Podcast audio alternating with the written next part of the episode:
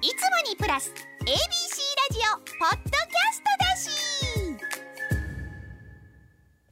し。塩田恵美の懺悔。今朝のような雪のニュースを見ると思い出すことがあります。今から10年くらい前のお話ですがその日は阪神間には珍しく地面に雪が積もっていてスノーブーツを履いて駅へ向かっていました。四つ角に差し掛かった時無邪気に走ってきた小学生の男の子が私にぶつかってきたんです。私はバランスを崩して尻餅をつきました。そしてその男の子の母親がゆっくり歩いてきて自分の息子に「まるまるちゃん気をつけて歩かないとあの人みたいに転んじゃうからね」と「ちゃうねん！あんたの息子がぶつかってきたから転んだんよ」事情が分かってか分からずなのかもうこういう時に余計なことは言わないでください。その時の私はムカムカしただけでしたが今回はスーパーに入っていく母親の背中を見ながら祈ればよかったと思いました、お財布忘れてたらいいのにだって人間だもの。みんな人間だもののコーナーでございます。このコーナーは新大阪画像の森診断クリニックがお送りします。これ最初に読んどかんとねガラスもがざわつくからね。読む言うてんねん。いやわ分かってる。書いてある言うねん新大阪画像の森診断クリニックさん。大事なことや堀江先生分かってますからね。読みますけどもざわつくからね。大事なことやということでね妬みそねみ恨みつれみは人生ダメにしますから流しましょうというコーナーで今日は入りが良かったですね。はい。ええ。そうでしょう。雪のニュースを見ると思い出すことがありまます。ちょっとね情緒的な情緒的。情的。叙情的あ叙情的なね。どっちでもいい。わちょっとあれですね。その時に クソガキとか言わないの？そんなん言言わないだってドーンとぶつかって滑ったんでしょ？そうですよ。あんたんとこの子がぶつかってきてみたいなことは別に事実やから事実の描写やから言うてもええような気もします。まあ今の言い方は完全にトゲがありまくりですよね。まああんなことぶつかってきたから私転んねやうんまあみたいなことをね。僕絶対言うけどね。私は言えない性格なんですよ。そうなんです。妬まないそねまないもんな。私正反対だからね。言うああいう時って裏裏それは言うよ。お宅の息子が鬼の形相で すごいほんまやうん。鬼瓦のような。情緒。情緒が何な？はい。皆さんあの明日明後日路面が凍結朝からしますから転ばないように気をつけていただきましょう、はい。ラジオネーム夢虎さん50歳男性の人間だものあこっちからじゃなかったんだっけ？いや多くの人が行き交う駅前の通りを歩いていると私の少し前をスマホを見ながら歩いている女性がいました。スマホを見ているせいかあまりにも歩くスピードが遅く追い抜こうとしましたが反対方向から人がどんどん来るので追い越せません。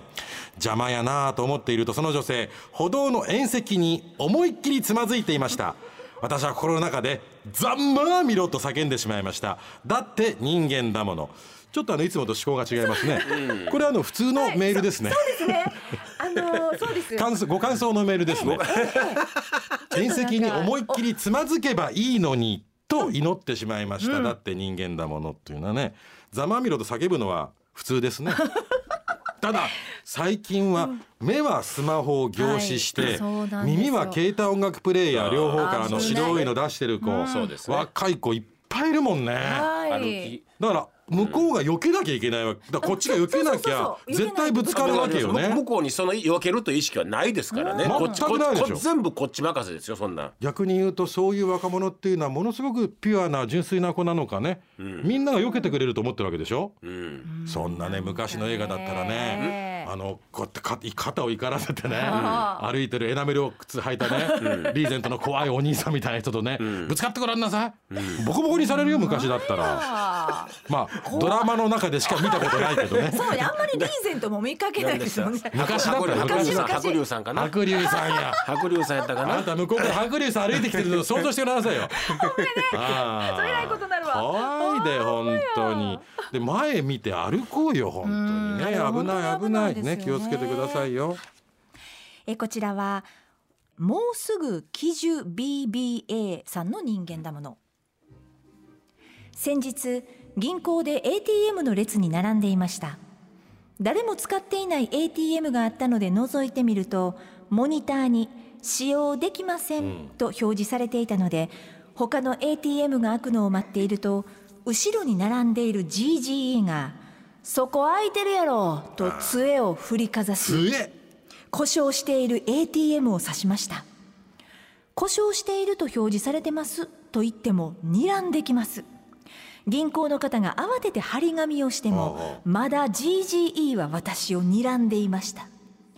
私は心の中で GGE の杖の先が普通よりも早く摩耗して 何回も買い替えないといけなくなればいいのにと願ってしまいました。だって人間だもの。願いが小さい。でも可 言い方なんですね。言い方なんですね。もうすぐ記事だから76でいらっしゃるのね。ね。はい。言い方です、うん。まただ言っときます、はい。そこ空いてるやろ行けいう。ような杖でさすよう。な偉そうな。偉そう。こういう GGE は、杖が摩耗する前に、えまあね。あとは点々点あとは考えてください。杖がはい。摩耗するほど、もうあとはね 皆さんの皆さんの想像ねいつも言います部長刑事のラストと一緒です。この後多分犯人捕まったんやろなと。時間が短いさかいに部長刑事は逮捕する、ね逮捕するとこまでやらへんけど。部長刑事 ABC のね名物ドラマ、はい名物ドラマですよ。30分しかないから。30分しかないから。30分で事件起きて事件解決ってまあ無理難してい。難しい。いやなんで起こったかも全部やってんの最後まで難しいからね、だから今のもお察しいただけますでしょ、こういうね本当人のことをバカにして威圧するような GGE はね杖が摩耗するほど。うんということなんですね。はい。こちらも銀行のエピソードが届きましたですね。52歳女性ゴーヤの気持ちさんの人間だもの。千円札の端が破けてしまったので両替してもらおうと小雨の降る中銀行へ行きました。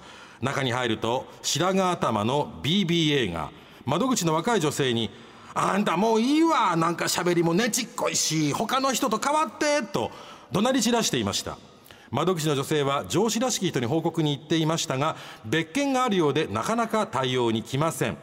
イライラした BBA はさらに「私忙しいんよ。書類揃ってるんやから早よして」と怒鳴っていました。やっと上司が来て対応し始めるとどうやら書類が少し足りないようでした。それを指摘されると大きな声で「それじゃあかんのいけるでしょ。あんたほんま詳しいの?」など自分のミスを棚に棚に上げて失礼な発言を繰り返していました。私の両替は丁寧に対応していただきすぐに終わったので先に銀行を出ましたが銀行を出るときこう思いました。あのババアが銀行を出るとき雨が本降りになってますようにと願いました。だって人間だもの。杖の摩耗と同レベルで小さい祈りですね。皆さん素晴でもらしい。小さい祈りせえへんかったら、大きいのがね。浦川総裁からなんか言われるっていうね。すいません浦川総裁って何ですかそれ？何にかけてんの？日銀の上田総裁に似てるっていう人あなただけですよ。誰からも言われたことない他から。まあ、大川工業なのか分かりませんけどね。日銀なのか大川工業なのか分かりませんけど。そうです。ブーメランで帰ってきますからね。ただこういうこう銀行なんかで怒鳴り散らす人って見苦しいね。本当ですね客たる善っていうかねー客として偉そうにするってよくないことですね。どんな生き方してきたんやろって思いますわ。もうそんな偉そうなことがこうまかり通ってきたんかな今までって。っていうかね、うん。あのどんどんどんどん年取ってくると、ちょっとしたことで怒ってくるでしょ、はい、はい、すぐにね。年齢いって人間丸くなるって大嘘ですからね。年取っていくと怒りのブレーキかかんなくなって。あとこの番組が20年続いてほしい。72の浦川さんはどんだけねここからは皆さんが考えてください。ということです。どんだけどうなるの、それは皆さんが考えてください、そうですか。もう一つ言ったら長くなりそうです。はい。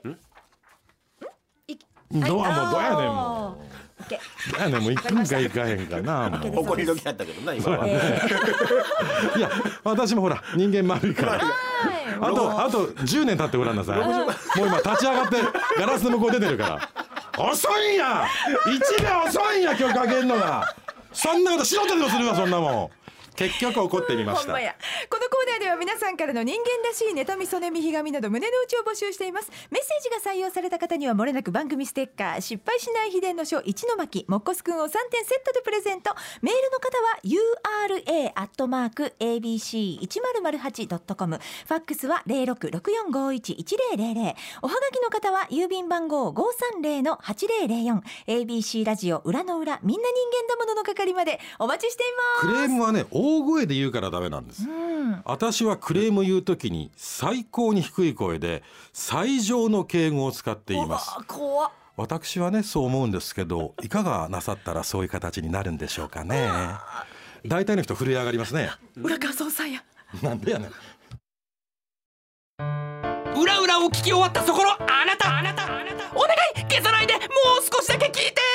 柴田博です。僕も欠かさず聞いているポッドキャスト未定年図鑑もうすぐ定年を迎える僕みたいな人にはぴったり。人生100年時代を生き抜くためのアドバイスがてんこ盛りの内容となっております。ガッチの赤裸々な話も聞くことができたりしていろいろ苦労してたんやなガッチ。あ僕が担当している旅ラジの番外編聞く旅も聞いてください。柴田博でした。